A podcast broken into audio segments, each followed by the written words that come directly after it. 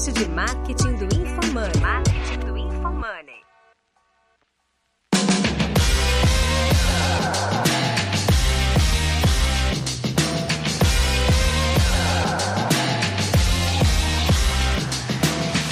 Denner Lippert aqui, o indicador que eu mais olho é GMV. Arroba Guilherme Underline Lippert aqui, o indicador que eu mais olho até hoje é o nosso churn. Arroba João Vitor aqui, o indicador que eu mais olho é a minha receita por lead. E aqui é o arroba Fernando Miranda 777 e o meu indicador que eu mais olho é o GMV também. Olha que curiosidade, cara. Negócios tão diferentes e a gente olha o mesmo, o mesmo indicador dentro. Olha aí. É o que vai influenciar no meu valuation, né, cara?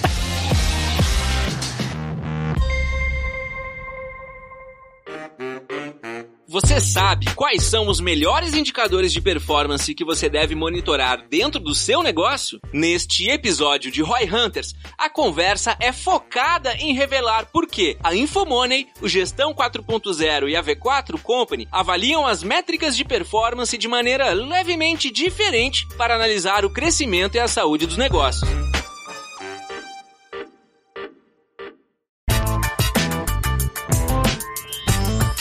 Então, jogando lenha na fogueira, qual que é a diferença de GMV e receita? Vou dar o um exemplo do Mercado Livre. Tudo que o Mercado Livre vende é GMV. Tudo que ele recebe na conta dele de comissão é receita. Só pra quem não sabe, né? A sigla GMV é Gross Merchandise Value, que é valor bruto de mercadorias. Na maioria dos negócios, GMV e receita dá praticamente na mesma. Só que quando você tem um marketplace, um e-commerce, alguma coisa que tem uma coisa chamada take rate, GMV vira tudo que você está transacionando e receita é aquilo que pertence ao seu negócio. Aí quando você pega o Denner, por exemplo, na V4, o GMV envolve a receita dos franqueados e a receita da V4 é o take rate. Já o Fernando é tudo que ele vende ali, só que ele tem que tirar, né, os experts ali da conta. Eu tenho que remunerar a cadeia, eu tenho que remunerar os experts, eu tenho que remunerar o IBMEC, eu tenho que remunerar todos os meus parceiros que nem passa na minha mão, na verdade, né? Mas será que seria GMV nesse caso? Não seria, não entraria na margem de contribuição? Não, porque não passa na minha mão, né? Eles já estão lá cadastrados na minha plataforma de pagamento e ele já recebe direto. Ah, entendi. Tem o split. Já tem o split automático. Por isso que eu olho o GMV, porque eu tô vendo quanto dinheiro eu consegui tirar do mercado.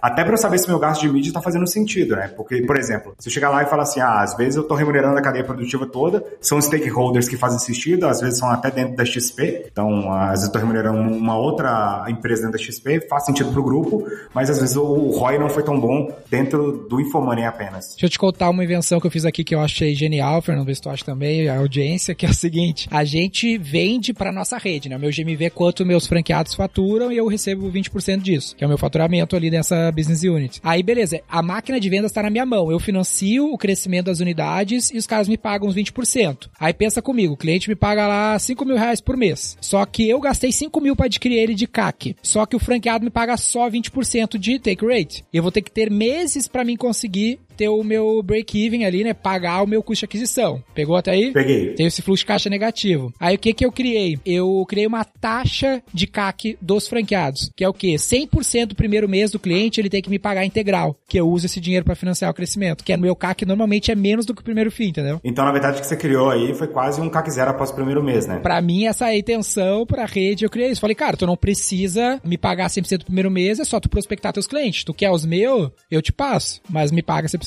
Sabe uma coisa que eu fiz também, que aqui eu achei legal, que é buscando esse CAC zero. Tô falando CAC zero, mas não é zero, tá, gente? Pelo amor de Deus. Mas assim, reduzir o máximo. É, é o lance da relação de payback, né? É, na verdade, você reduzir o seu payback, né? Todo lançamento que eu faço no Infomoney agora, ele já vem com um downsell logo depois. E a meta do downsell é pagar o custo de mídia. Então, se eu faço um lançamento que vai fazer 10 milhões e eu gastei, sei lá, 500 mil, no downsell a minha meta é fazer 500 mil. Por quê? Porque aí os 10 milhões vem limpinho, entendeu? Isso é uma boa. Olha só como a gente tava viajando aqui, um lance tribásico, né? A gente gera 4 mil leads que levantam a mão para contratar a V4, que não podem pagar o nosso produto principal, que custa lá 100 pau por ano, 50 mil por ano, 60 mil por ano. E a gente não tá vendendo nada pra esses caras, mano. Aí a gente tá montando um timezinho agora para vender lá um curso de mil e poucos, dois mil reais pros caras. Só que, se eu converter 10% desses 4 mil clientes, são 400, 800 mil reais que eu consigo fazer. Então, às vezes tem essas oportunidades na mesa que a gente deixa quicando mesmo. Só um detalhe aqui bem importante, também que nós temos aqui, que talvez a audiência não tenha, mas acho que é legal eles terem em mente, esse lance do payback do teu custo de aquisição, né? Quão rápido eu consigo ah, recuperar o meu custo de aquisição. Quando tu tem muito investimento de mídia digital, tu começa a ter linha de crédito, que é o que nós temos, por exemplo, hoje aqui na V4, em alguns clientes e na própria V4, que, por exemplo, a gente paga os 60 dias o Google. Então eu consigo ve- nada. veicular a mídia hoje e depois pagar o Google. Então eu, nesse período, nesse gap que eu tenho entre a veiculação e o pagamento do Google, eu consigo já recuperar o dinheiro. E aí eu crio um modelo sustentável de crescimento. E uma curiosidade que eu, eu sei porque eu tô no mercado de publisher, né? As revistas Veja, Exame, revistas impressas, elas tomavam prejuízo nos dois primeiros anos de assinatura antes de ter o payback. Caralho. Só que como quem assinava a revista ficava 20 anos com a revista, ficava até mais tempo, pra eles era um puta negócio, entendeu? Sim. E aí isso foi caindo, foi caindo, por isso que você vê menos gente tentando te vender assinatura de revista, porque o payback é muito longo. Custa muito caro fazer alguém assinar e quando a pessoa assina, ela não fica mais tanto tempo quanto ficava antigamente. Uma coisa que o Daniel tá falando aqui, né, que eu acho que vale a pena pra quem ainda não entende direito CAC, que é quanto que custa adquirir um novo cliente, e aqui eu acho que vale separar CAC e custo por venda, são coisas distintas, né? Custo por venda, você pega todas as suas vendas, todos os custos envolvidos e você tem ali todos os custos envolvidos divide pelo total de vendas. O CAC, que muita gente não presta atenção, ele é especificamente de novos clientes. Inclusive, quase sempre que eu vou conversar com alguma startup que eu sou advisor, que eu quero investir, a galera me mostra errado. Ele faz a conta de quanto que tá custando por venda. Eu falo, cara, mas assim, você tem que ter metas e objetivos bem diferentes de quanto custa vender novamente para quem já é seu cliente quanto que custa adquirir um cliente novo. A minha disposição a gastar dinheiro com os dois é muito diferente, né? Então, esse é um ponto. E aí, acho que o, o Danny ia trazer, né? Que tem algumas... Essas duas métricas, isoladamente, não servem pra porra nenhuma. Cara, o LTV de um milhão de reais é bom ou ruim? Um CAC de 10 reais é bom ou ruim? Não sei. É sempre uma relação. E aí você tem um benchmark, né? De LTV sobre CAC muito baseado em SaaS, mas você tem um outro que é o que o Denner falou, que é o indicador payback time, que é quanto tempo leva pra essa relação ficar maior do que um. Não é igual, é maior do que um. Porque na prática é isso que se importa pra saber se o negócio é sustentável, né? E aí no growth, a gente até fala, né, no que é, cara, o máximo que a maioria dos negócios deveria levar pra relação entre a LTV e CAC do cliente ficar maior do que um, são 12 meses. Idealmente, né, um bom negócio vai ter em 6, idealmente seria em 3 meses ou menos. Por que esse prazo? Por conta de ciclo financeiro, especialmente pra quem tá começando. Linha de crédito existe? Cara, existe, você consegue essas coisas, só que você já tem que ser grande pra conseguir essas linhas de crédito. No começo, se você levar, fala, não, eu levo 18 meses para meu cliente se pagar. Fudeu. Cara, como é que você garante que ele vai ficar 18 meses? Não, porque eu tenho um contrato de 10 anos. Aí é outra história. Você tem sempre contrato. Se ele quebrar o contrato, ele tem multa e beleza. Mas a maioria dos business não tem essa, principalmente no começo, não tem essa consciência, né, por assim dizer, essa capacidade de falar, cara, vai ser isso. Então, primeira coisa é LTV, CAC, relação entre eles é o que importa, tem que ficar maior do que um rápido. E as empresas que levantam muita grana, que a gente vê aí, boa parte é destinado pra financiar esse fluxo de caixa negativo, que é esse período aí que a empresa fica sem conseguir se pagar porque tá financiando a mídia aí pra crescer. E algumas nunca chegou a se pagar, né? Essa que é real.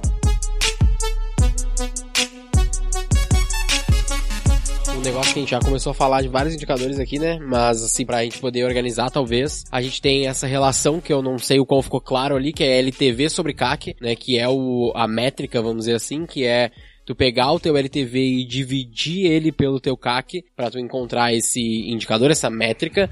E aí a gente fala, a gente entende que normalmente isso, o ideal é que ele fique ali maior do que 3, né? Pra tu tá, se ele for maior do que 1, teoricamente tu pelo menos tá se pagando, vamos dizer assim, e maior do que 3 tu começa a se tornar um negócio saudável. Teoricamente é mais ou menos essa ideia. Uma dúvida aí que surgiu. Isso é muito legal para programas de assinatura e tal, né? Vocês acham que isso faz sentido também para, por exemplo, varejo? É porque, por exemplo, vou dar uma, jogar real para vocês, tá? Eu não meço CAC eu não meço LTV no meu negócio. Por quê? Jesus. Sai Exatamente. Mas eu vou te falar o porquê, cara. Caralho, dele, vendeu, vendeu errado o podcast, cara. Eu vou, vou te falar por que eu não meço, tá? Porque isso faz muito sentido para um negócio de assinatura em que eu vou fazer vendas recorrentes. No meu negócio, eu tô tentando mover mais para o LTV, mas nesse momento o que eu olho mais é quanto que eu investi e quanto que eu trouxe de volta. ROI, né?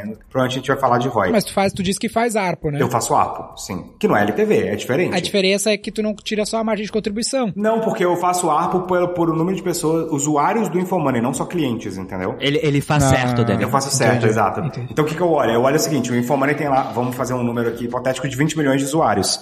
Então eu tenho que fazer um ARPO em cima desses 20 milhões de usuários. Em cima desses 20 milhões de usuários, quanto que eu consigo monetizar, entendeu? E aí eu vou buscar esse número, que vai ser X. Eu acho que aí entra, cara, tem até um post que eu fiz que era o papel das métricas do negócio, né? No fim do dia, você tem que entender para sua estratégia quais métricas que fazem sentido você tá acompanhando e como usar elas. Porra, tem que fazer LTV sobre CAC maior do que 3? Cara, não sei, tá ligado? Essa LTV sobre CAC maior do que 3 é uma métrica para SaaS. É, exato, isso, por isso que eu tava pensando. Tipo assim, é um benchmark de SaaS. Talvez no seu negócio, cara, LTV sobre CAC maior do que 2 já seja o que você tem que conseguir. Talvez seu negócio nem faça sentido ficar olhando isso, né? Porque você faz uma vez, tipo, imobiliária. Exatamente, porque o nosso CAC é muito baixo e o nosso LTV é muito alto, porque a gente já sai de partida com 10x. Então, assim, cada real que eu gasto, eu já consigo fazer 10 na, de saída, entendeu? Então, assim. De ROAS ali no caso disso. De ROAS, é. De, de ROI no geral, né? Porque eu também tenho muito lead orgânico. Então, uhum. por, por, estar no Infomoney, como quem quiser assistir o meu podcast, eu, eu, falo dos leads orgânicos. Então, assim, do meu gasto total, eu consigo um, um, valor muito alto porque eu tenho muito lead orgânico. Por isso que eu olho o ARPU. Pô, dessas 20 milhões de pessoas que estão passando pelo Infomoney, quanto que eu consigo rentabilizar, entendeu? Já o LTV não faz tanto sentido para mim porque o meu curso, a gente vende muito produto educacional, é uma one time only. O cara vai lá, compra uma vez e depois talvez ele volte. O que, que eu tô tentando fazer agora? Aí vem a curiosidade, tá? Eu tô tentando criar upsells que sejam assinaturas no futuro. Então a pessoa vai lá e faz um curso de opções. Você quer assinar a comunidade de opções depois? Aqui continuar recebendo call de opções?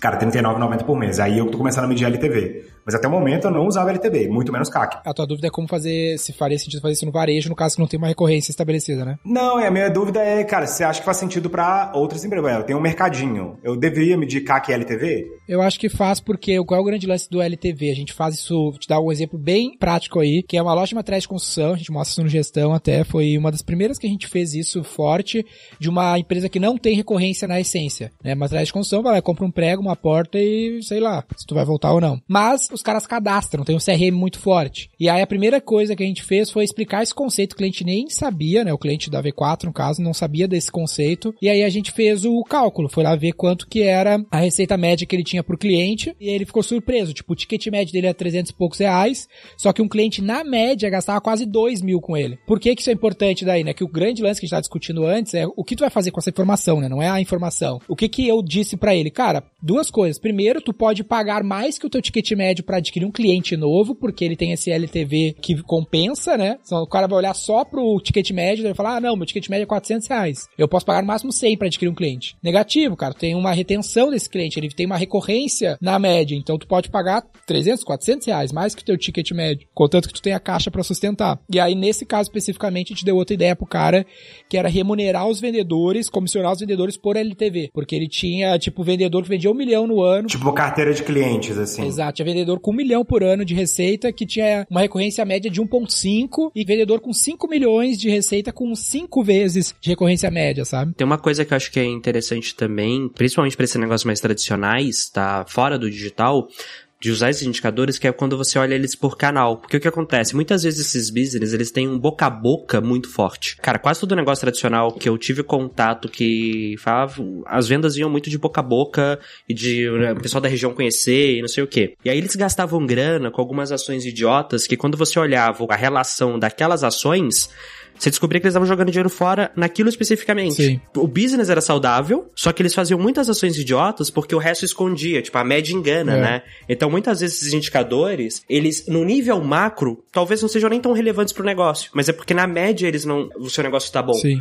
Só que na hora que você quebra isso por canal, principalmente, você consegue saber se as ações específicas estão funcionando bem. Eu meço o CAC e o LTV, tá, galera? Só pra deixar claro. Eu meço, eu só não uso como referência para nada, assim. porque ele tem, tem, um ponto, é porque já vem automático, né, no meu dash. Um outro ponto também, agora que vocês falando, eu pensei, por que, que eu não uso isso tanto? Porque eu tenho orçamento, né? Meu orçamento é fechado. Então, assim, eu sei que com aquele orçamento X, sei lá, vamos falar que eu tenho 10 milhões, eu tenho que trazer 150. Então, eu já sei quanto que eu tenho de orçamento, quanto que eu tenho de, de receita projetada. Eu não consigo aumentar meu CAC, entendeu? Mas aí que tá, cara, eu tenho orçamento orçamento também aqui no G4. Então a gente fala, mas assim, quando eu vou negociar orçamento, montar o BP, eu sempre alinho com os sócios. Vocês estão ligados que esse valor aqui de mídia que tá projetado, ele é só uma referência, né? Meu objetivo é gastar quatro vezes mais do que isso. Por que, que eu posso gastar quatro vezes mais do que isso? Porque eu tô conseguindo trazer um LTV muito maior, porque eu tô conseguindo trazer uma rentabilidade muito maior. Então, inclusive, acho que isso é uma referência boa pra galera. Cara, orçamento de marketing é feito para estourar. Imagina, não, cara, eu tô conseguindo aqui investir com 10 vezes ROI. Não, mas se você passar da- do orçamento, João, não pode. Você não pode me trazer 10 reais por cada um investido se passa dali. Chegou naquele ali, você para de vender no mês, tá ligado? Dia 15, ROI de 50,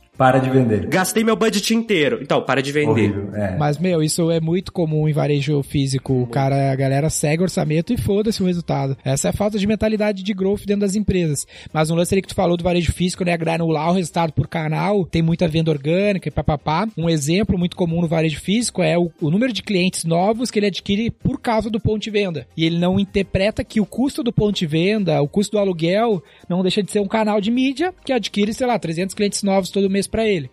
E Que aí. traz, tipo, um ROI 10, por exemplo, É. um ROAS 10, eventualmente. É, a gente traz isso direto pros varejistas. Eu tenho um cliente nosso que ele fatura um bi por ano, ele tem 160 lojas e ele investe 100 mil em mídia por mês, digital. E ele fala, não, é muito dinheiro. E eu falei, cara, tu gastas tipo 3 milhões em aluguel por mês e eu tô entregando um ROI muito melhor, um ROAS muito melhor do que o aluguel te entrega. Se tu estivesse colocando essa grana na minha mão e eu estivesse segurando esse mesmo ROAS com um inside sales, tu estaria tendo muito mais lucro. É um ROAS, pra referência, só, tipo, é um ROAS 28, por exemplo. Que isso. Então, é um ROAS bem bom que a gente acaba investindo muito pouco e não consegue ter um, um tempo, ou não consegue ter uma validade desse ROAS se ele se manteria com, sei lá, quatro vezes esse investimento, dez vezes É. esse investimento. Cara, só que aí, por exemplo, nesse caso, né, no varejo é, que atua bastante na região e tal, boa parte do ROAS 28 online não vem justamente dele ter uma presença física forte pra caralho e ser muito conhecido? Não, a gente, Com não, a gente não quer que ele abra mão, né? Que esse é o lance do, do no é investir marketing. mais em só mídia pra não ele- investir tanto mais em tijolos, Tipo entendeu? assim, ó, tipo, não fazer abre, as mesmas não lojas abre mais. mais. lojas físicas, não bota mais 10 milhões em lojas, mais lojas físicas. Primeiro coloca nas que tu já tem. Tem várias- serem mais rentáveis. Nesse caso deles ali, tem várias lojas deles que tá longe de ser o ideal de venda, sabe? Tipo, lojas que estão numa zona ou ruim ou não crítica. tá no melhor ponto. É, tipo, não tá no melhor ponto, mas eu posso meter o digital ali e fazer o cara ter um resultado melhor. Talvez não vai ser um ROAS 28, mas eu vou conseguir ajudar aquela loja a vender mais sem ele necessariamente abrir outro ponto.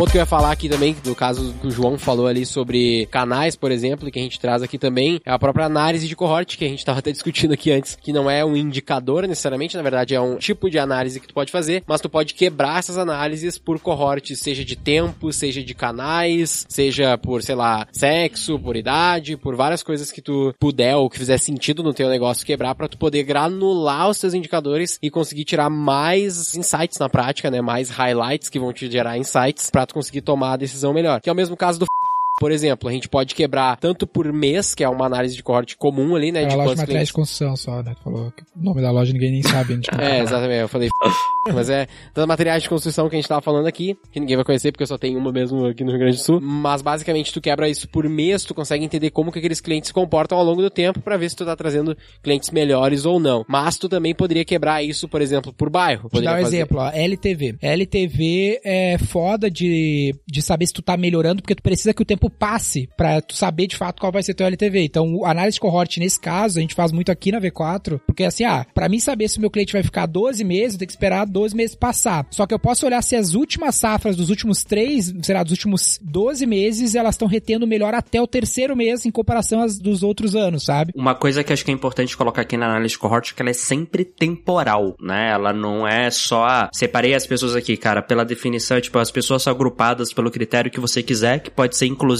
somente tempo, mas dentro de um determinado espaço de tempo. Então, dificilmente vai fazer sentido. Você pode usar um cohort todo histórico do seu negócio? Pode, mas geralmente não faz sentido. Você pega todo mundo de um dado espaço de tempo ali pra fazer a sua safra. E isso é importante justamente pra fazer o que o Daniel falou. Se ao longo do tempo, né, as safras estão evoluindo. Então, uma coisa que eu fiz uma vez nisso, que eu acho que pode ajudar a galera, é o seguinte: eu peguei um histórico grande de safras, fiz uma modelagem de como elas se comportaram ao longo do tempo, ou seja, como é que o LTV delas foi aumentando, crescendo ao longo do tempo. Fiz a regressão para ver a média, né, a projeção de como seria, e as novas safras eu meio que sobrepus em cima daquela média e conseguia ver se elas estavam crescendo mais rápido ou mais devagar. E dentro daquilo eu falava, cara, ela tá mantendo o mesmo ritmo. Então tem uma expectativa dela me gerar tal receita. Opa, ela tá no ritmo acima. Ou ela tá no ritmo abaixo. Ela tá no ritmo abaixo, quer dizer que eu tô trazendo novas safras menos rentáveis que as antigas. Então eu tenho que reduzir meu custo de aquisição, senão meu ROI vai cair. Ou, não, cara, eu tô trazendo safras que estão crescendo mais rápido. Então quer dizer que eu tenho espaço para se couber no orçamento, se fizer sentido, aumentar meu custo de aquisição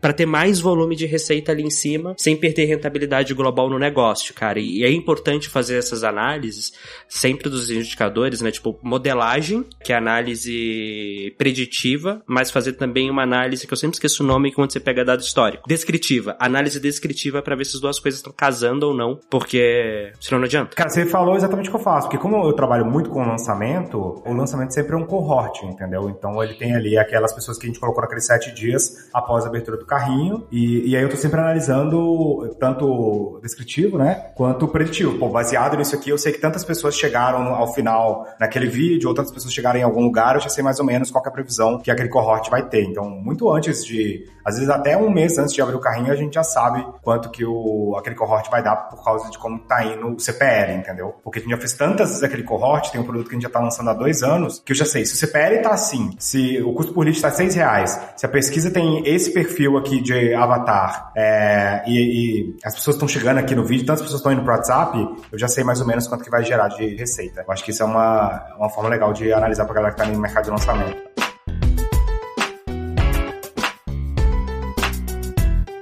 E aí a gente tinha o churn aqui que o Gui falou, que eu acho que é interessante ali, até no caso ali do, da, dos tradicionais, ali puxando ainda aquele gancho do Fernando. Churn é bem comum, né, pro negócio de SaaS, né, Netflix, todo mundo que cancela, essa relação entre a parcela que cancela da base total é o churn, churn rate, ali, a taxa de cancelamento, mas a gente tem clientes no varejo físico que medem churn também, por exemplo, com o crediário, né, o cliente, todo cliente no crediário que tá lá pagando uma mensalidade de uma geladeira, do móvel, ele considera um cliente ativo, e se ele para de pagar aquele crediário e não faz nenhum novo crédito, fica X meses, tem uma regra, né? Fica X meses sem fazer comprometer um novo crédito, eles consideram um churn também. Então o churn é bem comum nas empresas de assinatura, mas não somente nas empresas de assinatura a gente precisa usar. Aqui no... a gente usa, o Gui falou que usa muito porque é quase uma assinatura, né? É, no fim das contas eu olho muito porque eu tava muito focado em olhar nesse indicador para dentro da V4, mas na própria, nesse próprio cliente aí, varejista, por exemplo, ele é um caso que facilita também a gente mensurar CAC. Né? Porque é, eu, é um eu brinco que ele é a Netflix da geladeira, né? Porque como eu tenho crediário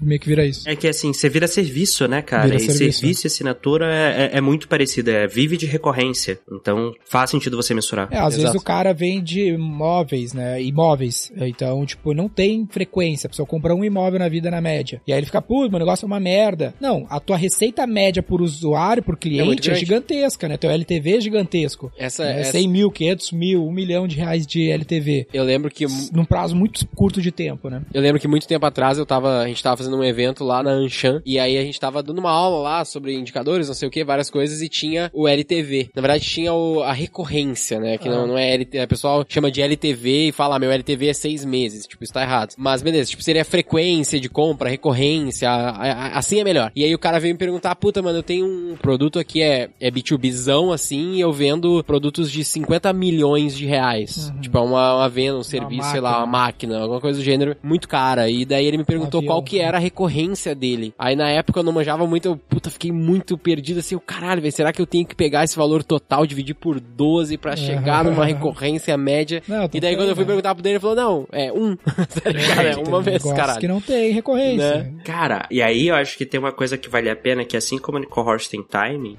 para calcular a retenção, você tem duas coisas que são importantes. Primeiro, entender qual que é. Eu, eu, eu dou a aula chamando de métrica de valor, que é o que, que o cliente tem que fazer para você considerar que ele tá retendo ou não. E o um exemplo muito bom é tipo Airbnb. Cara, não adianta ficar abrindo o aplicativo do Airbnb. Se eu não fizer reserva, eles estão perdendo dinheiro comigo, que eu tô só consumindo o servidor deles. Então, tipo assim, você tem que ter muito claro qual que é essa métrica que o cliente tem que fazer e qual que é a frequência dela, né? Porque, cara, no Airbnb eles têm lá, eles é uma reserva por ano que eles consideram que você está retendo. Então, assim, se você fizer uma reserva em 2021, você só vai churnar se em 2023, nessa mesma data, você não tiver feito nenhuma, tá ligado? Então, se você fez mais uma ali no meio, você manteve.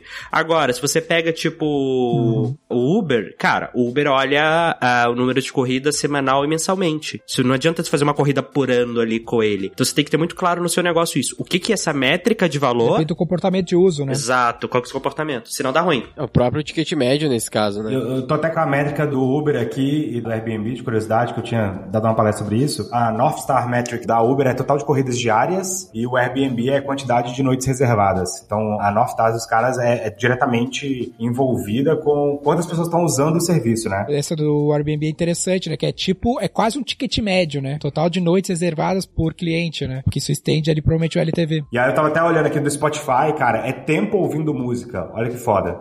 Então os caras estão olhando ali, pô, tem mais gente ouvindo música por- durante mais tempo, que é parecido com a YouTube, que É é, YouTube que é isso, né? Watch time. é watch time, exato. O Instagram e o Facebook era algo assim também. Facebook é a quantidade mensal de usuários ativos, que ele sempre reporta, né? Temos um bilhão de usuários ativos. Netflix é quanto tempo o assinante fica na plataforma assistindo filmes. Só sobre o LTV pra fechar aqui, sobre esses casos da pessoa que fala, ah, meu, eu sou uma construtora, alguma coisa desse gênero, que minha frequência de compra é 1 na média por cliente e dá um LTV baixo, muitas vezes tu tem uns intermediários que fazem esse, é, é por esse intermediário aumentar esse LTV por intermediário. Exemplo, o arquiteto na loja de materiais de construção. Ele é um intermediário que o LTV por arquiteto é muito às vezes maior do que o LTV de um cliente normal, desse cluster de cliente diferente, né? Pode chamar de cluster, de cohort, de sei lá, como tu quiser. É que daí nesse caso tu teria o B2C e o B2B, vamos dizer Tipo, assim, né? tipo isso, não dentro dessa necessariamente, mas tipo isso. Ah, numa construtora, a pessoa compra um imóvel, só que a imobiliária, que é cliente da construtora,